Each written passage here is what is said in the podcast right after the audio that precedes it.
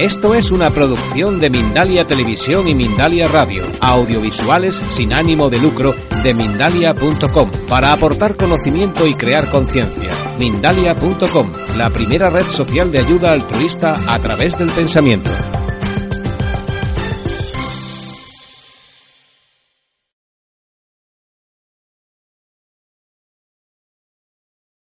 Nos encontramos con Miguel Ángel Pertierra, hombre ya cada día más conocido por programas nacionales de televisión, por el libro que has escrito, por tus programas de radio. Miguel Ángel, cada vez eh, te vemos en más sitios y haciendo más cosas. ¿Llegas a todo? Bueno, ya lo único que me queda es duplicarme, porque bueno, intentamos dentro de nuestras capacidades hacer lo que podemos. En cuanto al libro se refiere, eh, todo lo que ocurre en los hospitales es no todo lo que nos cuentan, porque en los hospitales se ocurre mucho más de lo que pueden ver incluso los que están allí, tanto médicos como enfermos. ¿Qué ocurre en los hospitales? Que tiene mucho que ver con el libro que has escrito. Evidentemente, fijaros que cuando uno está en un hospital como enfermo, eh, como paciente en este caso, como médico, como enfermero, como profesional, eh, se da cuenta que cuando pasan muchas horas pasan muchas cosas en los hospitales. Son lugares de vida, de muerte, de salud, de, de emociones y te das cuenta que no solamente en un hospital determinado, se podía achacar a, miles de elementos, a las corrientes eléctricas, al agua freática, sino en todo y cada uno de los hospitales hay algo, hay algo distinto, muchas veces similar, otras veces eh, de una forma variada, pero te das cuenta que mm, cuando lleva un tiempo mm, empieza a escuchar historias, empieza a conocer personas que le han pasado cosas, empieza a conocer personas que no solamente en ese hospital le han pasado cosas, sino personas muy cercanas que le han pasado cosas en los hospitales, no solamente, eh, como hablo en el libro, de experiencia cercana a la muerte, sino de, de presencia, de presencia de, seres a veces mm, pues tan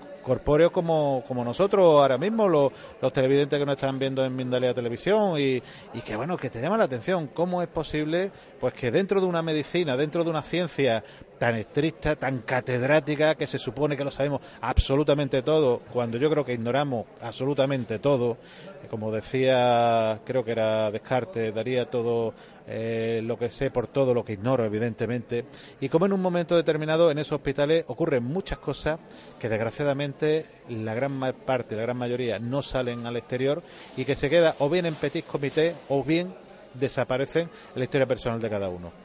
Son cosas que suceden eh, eh, misteriosas, eh, cosas que tienen que ver con la muerte y con la vida, seres que no deberían estar donde parece que están y que han sido vistos por gente tan cualificada como un médico. ¿Cuáles son los casos más espectaculares que tú puedes mencionarnos, algunos de ellos, del libro que has escrito en relación a estas apariciones, a estos sucesos extraños en los hospitales? Bueno, mm, dentro de las apariciones en, hospitales de, personas o de seres, eh, porque realmente no sabemos tampoco lo, que son, esta, eh, como digo, eh, le llamamos apariciones porque realmente mm, son seres que en un momento determinado están, después empiezan a buscarlo y no se encuentran. a mí me llama la atención algunos que, bueno, que pueden aparecer en el libro, que lo hablaba yo ayer en la, en la charla, que curiosamente mm, la persona te cuenta una historia, tú la presentas eh, tomando y siendo eh, notario de, esa, de esa realidad que ellos te cuentan y te das cuenta que a lo mejor está escribiendo, como, como eh, el otro día comentaba, un libro de ángeles, de ángeles porque realmente te cuenta ese ser angélico que podemos llamarlo genio, Agatha Diamond o Gina o, de otra forma. El nombre da igual, son esa realidad que están ahí. Pero después hay otra serie de, historias, como por ejemplo la que ocurrió a un, a un compañero, un compañero eh, donde vio un ser, un ser con una presencia un tanto extraña, un ser que no tenía pie, que, que flotaba, que se iba hacia él y que, bueno, un poco menos hizo que saliese corriendo como, como lo hacen los corredores de 100 metros lisos y que durante años no volviese a, subir a, ese, a ese quirófano. En este caso, mm, esta persona es totalmente agnóstica, escéptica y solamente cree lo que, ve sus ojos y tocan sus manos, eh, pero mm, no tenía ninguna otra predisposición como muchas veces puede ocurrir. Otro caso que me llamó la, la atención fue de un familiar muy cercano, una historia que, me contó hace muchísimos años y que le ocurrió. Le ocurrió porque ese día estaba yo de guardia en un hospital aquí de Málaga, en Caloaya, y él tenía el accidente a 400 kilómetros de aquí. Entonces, era la época donde empezaron los teléfonos móviles y lo viví momento a, a momento en la distancia. Esta persona sufre una fractura de tibia y peronea abierta por una serie de circunstancias, eh, lo tienen que llevar al hospital, lo operan allí a esos 400 kilómetros. Y bueno, el dolor, el malestar, imaginaros lo que puede ocurrir eh, siempre en una persona con, con un traumatismo de ese tipo, aparece, pues bueno, alguien de una estructura, una persona de unos 30, 30 y tantos años podía tener, eh, vestido de un pijama verde de quirófano, donde, bueno, mm, eh, va, habla con él, eh, le dice que se va a mejorar, que se le va a quitar el dolor, que le van a poner una serie de, de medicaciones. Esta persona estaba con, con su padre, con, con, el padre del enfermo, por lo cual vio también a este ser por lo cual no fue fruto de, de, alucinaciones o, o, a lo mejor fue un folia de, cosa que no creo porque conozco a esta persona, mm, tanto al uno como al otro, de hace 35 años, totalmente Mm, escéptico de estos temas de misterio, que es lo que a mí me llama más la, atención. Pues claro, en un hospital, en un sitio mm, que puede ser eh, donde hay dos eh, traumatólogos de guardia solamente, eh, un sitio que mm, comparable a un hospital comarcal, aunque aquel momento y sigue siendo capital de provincia, aunque hoy tiene un macro hospital muchísimo más grande que el que podemos tener en muchas capitales con más de un millón de, de habitantes. Pues como digo, pues él que menos que fue a darle las gracias a ese médico. ¿Cuál es su sorpresa? Cuando llega allí y ese día eh, los dos traumatólogos que estaban de guardia pues tenían una edad muy superior a la que le correspondía a esta persona. Eh, canoso, muchos más mayores, por lo cual no era. La enfermería, todo eran mujeres, por lo cual tampoco. Los auxiliares también eran féminas. El celador, uno y la puerta y abajo, por lo cual, ¿quién fue este ser? Que le ayudó, le mm, confortó, le dio esa energía. Ojo, y cuento esa raya en el agua, mm, pero hay muchas veces que estos seres aparecen, aparecen seres eh, corpóreos, como una persona, una compañera eh, médico eh, que tuvo un gravísimo accidente en la UCI cuando le estuvo, sigue todavía muy grave, le aparece el marido y la hija con corporeidad, le abrazan, le besan, la besan a ella y se despiden de ella. Ella hizo facto, llama al timbre preguntando si, si, su marido y su hija habían fallecido. Evidentemente, sin ella saberlo, habían fallecido y ella cuenta y solamente buscaba explicaciones. ¿Qué es lo que ocurrió allí? Porque una mente lógica, científica, intenta buscar siempre explicaciones sobre qué es lo que ocurre en todo y en cada uno de los momentos. Yo le preguntaba, pero eran etéreos, me decía que era como nosotros, decía, mm, se puede tocar, se puede palpar, noté el abrazo, noté el beso de esa persona. En tus investigaciones comenzaron cuando tuviste un accidente de moto y tuviste una, una experiencia cercana a la muerte. Eh, luego has estudiado muchísimo, ya, ya venía un interés anterior también, has estudiado muchísimo este tema. ¿Crees a estas alturas de tus eh, investigaciones que existe vida después de la vida? No una creencia, una para mí es una constatación, una realidad como el que ahora mismo estamos en el aquí y el ahora. Eh, mi interés por el tema del misterio, yo lo comentaba el otro día, eh, con 10 años leí un libro de la editorial Place Jané, que bueno, ahora mismo no viene el título, y a partir de ahí empezó mi, mi interés.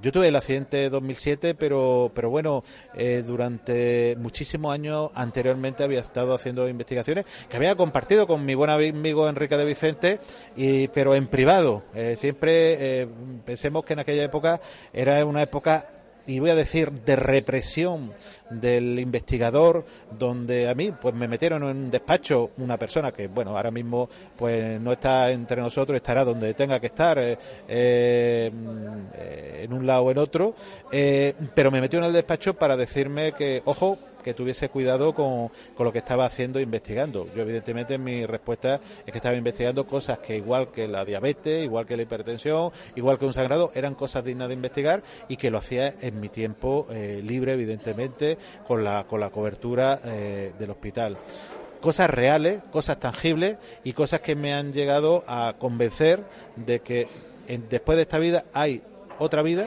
u otro elemento, otra circunstancia desgraciadamente muchas veces las palabras no transmiten la realidad. ¿Cómo decimos que es el color rojo o el color azul?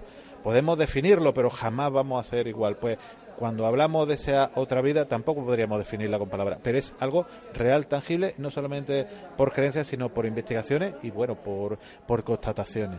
¿Crees que si los médicos, la clase médica, supieran, eh, digamos, estuvieran más abiertos a este tipo de investigaciones, tuvieran más información con relación a esto que tú mantienes de que hay vida después de la vida y que se pudiera plantear de una forma científica el acompañamiento a las personas que van a hacer el tránsito, a los familiares que también van a experimentarlos, incluso a los enfermos que puede que no terminen muriendo, pero que están viviendo una situación crítica en sus vidas, puede ser más liviano, puede acompañar de mejor manera, más humanamente a estos eh, que se llaman enfermos? Bueno, la verdad es que lo que tú has dicho, el acompañamiento es fundamental en la persona que va a fallecer, va a pasar a ese otro lado y que, bueno, se encuentra en un momento determinado en ese tránsito de un lado hacia otro sea con la convicción religiosa que sea. Es curioso y llamativo que, como te comentaba antes, eh, la mentalidad que había hace unos años parece que ha transformado, pero no se ha transformado, sino se ha podido abrir hacia el exterior. Antiguamente te podían llamar la atención, te podían meter en un despacho y, voy a decir, regañarte aunque bueno, profesionales, mm, cuando tú sabes que estás haciendo las cosas bien, eh, no le haces ni caso. Eh, pero ahora totalmente. hablaba hace un momento por uno de estos medios electrónicos pues con un compañero eh, de una especie de otra especialidad que me estaba contando también un caso interesantísimo y que en un momento determinado digno de, investigar. En una de las últimas presentaciones que he hecho en, Málaga del, libro, eh, curiosamente ha sido en el Colegio de Médicos, pero no pensemos que haya sido bueno, es un, eh, un espontáneo, no, no, pasa nada, no pasa nada. No es un algo extracorpóreo. No, vaya a pensar la gente que es un ángel que ha pasado, bueno, ha sido un ángel, pero un ángel muy corpóreo, ¿no? Por supuesto, y bueno, errar era humanudez, decía. O vamos a, Estabas con lo del colegio de médicos. Estaba en el colegio de médicos, ojo, y, te llama la atención porque, claro, eh, eh, personas del hospital donde yo he trabajado he conocido y sé que le gustan estos temas, pero es que aparecieron internistas, hematólogos, mm, auxiliares, enfermeras, eh, otorrino, evidentemente, eh, de todo tipo de especialidades, médico de familia, traumatólogo, montón de especialidades. No voy a referir absoluta personal de UCI, y te das cuenta que esa apertura no solamente ocurre aquí, sino que mm, hace poco en una ciudad del norte, eh, estaba en un restaurante, me paró una persona, me dice, hola, soy fulanito, médico de tal especialidad, jefe de servicio de tal especialidad del hospital tal, me he leído su libro, eh, estoy de acuerdo con usted porque a mí también me ha pasado muchísimas cosas. Tengo tres testigos que, que así lo, lo llaman. No por el ego que a uno lo conozcan, sino porque abiertamente un jefe de servicio es capaz de reconocer que le ha pasado también. Hoy en día ha habido, y, gracias, pues mm, quizá al, aperturismo, ojo, y investigaciones serias. Eh, pensemos que en los años 90 era la época, mm, a lo mejor, del, del misterio rocambolesco, y ahora quizá hay una investigación del misterio serio mm, de la presentación, de, de echar hora, tiempo y muchas ganas, muchas ganas de nuevo acaba de pasar. No pasa nada, no pasa nada. Es que hemos puesto una cinta. Determinado. Bueno, eh, como digo, era un momento de las presentaciones eh, de los casos y de las investigaciones. Tenemos más posibilidades, más medios. Fijaros que eh, cuando yo empecé las investigaciones en los años 90 de la experiencia cercana a la muerte, solamente podemos recoger casos. Ahora podemos y estamos realizando un estudio, por ejemplo, en un hospital de la península ibérica con un aparataje de resonancia magnética dinámica donde podemos mm, hacer preguntas y que nuestro cerebro dé respuesta para intentar comprobar. Ojo, y yo diría que hemos comprobado que la experiencia cercana a la muerte es algo real y que lo podemos demostrar con datos científicos. Y aparte de estas investigaciones que has llevado en los hospitales y que estás obteniendo incluso de fuentes médicas cada vez más, porque también es cada vez más popular y te identifican con lo que eh, esta investigación significa. ¿Cómo va tu programa de radio? Bueno, La Rueda del Misterio es un programa que, como digo yo, rueda por sí solo. Igual que Mindalia, pues está mm, rodando y rodará por eh, también. Ojo, y lo emitimos en Mindalia Radio, por supuesto. Eh, la verdad es que con muchísimo cariño, como siempre.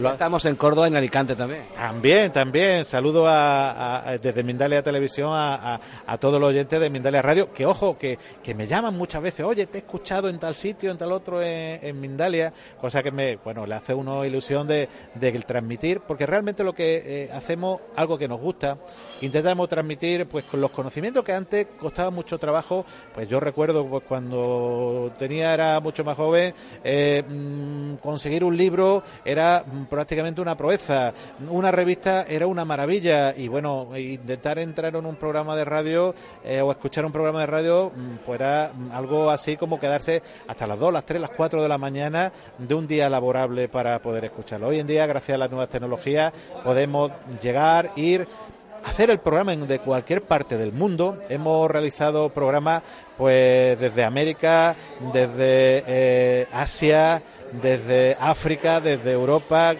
grabaciones que hacemos en un momento determinado, en aquí y ahora, y lo compartimos con los amigos. A fin de cuentas, es una organización que lo que intentamos es compartir en un momento determinado con todos los amigos que les gustan, como nosotros, el misterio con mayúscula y como a vosotros también el misterio con mayúscula. Pues Miguel Ángel, después de todas estas eh, apariciones que han ido Apariciones que estas son tangibles y explicables, pero ahí al otro a lo mejor mm, también tan tangible pero menos inexplicable. Sí, eh, realmente nosotros hemos estado, y te lo digo como curiosidad, nunca lo había dicho, pero hemos estado haciendo algunas entrevistas en las que hemos recogido psicofonías y hemos grabado cosas muy extrañas. Sí, la verdad es que se recoge y cuando uno tiene ganas de oír, o mejor dicho, escuchar, daros cuenta que y observar en vez de ver ser un viajero en vez de un turista, te das cuenta que hay muchas cosas. Ayer cuando eh, hablaba de la charla, se me acercó eh, una directora médica de un hospital, no voy a decir cuál, donde eh, curiosamente me hablaba de un compañero que trabaja en ese hospital, el cual yo no he querido contar su historia, una historia también de apariciones, por que esta persona pues no tuviese eh, esa chanza de, que lo llamase y que hablasen con él. Fijaros la fruto de la casualidad o la causalidad cuando esta persona me cuenta esa historia que digo, esa es la historia que no he querido contar. O sea, fijaros dónde está la causalidad, que yo soy muy causalista, determinista, y creo que como el efecto mariposa, las cosas ocurren porque tienen que ocurrir, realmente a lo mejor en un momento determinado recogemos y, llegan las historias hacia nosotros, las historias tienen mm, vida propia, las investigaciones tienen vida propia y como en un momento determinado, pues el igual que me ha ocurrido encontrar a alguien en América, vecino, eh, de dos puertas más abajo, pues el misterio te llega y alguien te cuenta una historia y otra persona de otro lugar te cuenta la misma historia, pero que la ha vivido también. La verdad es que la vida es un misterio, hoy lo escribía en el blog, ¿eh? si me va a permitir que se lo recomiende a, a los televidentes, milangelpertierra.blogspot.com, evidentemente la rueda del misterio eh, con la www y el, nuestro blog es blog, eh, milangelpertierra.blogspot.es, pero hoy lo hablaba, el misterio de la vida, la vida yo creo que es un misterio y nada más estar aquí, poder compartir con vosotros un misterio y un misterio agradable. Muchísimas gracias a ti, Miguel Ángel, y éxito en todo lo que vayas a emprender próximamente. Muchísimas gracias. Gracias a vosotros. Gracias.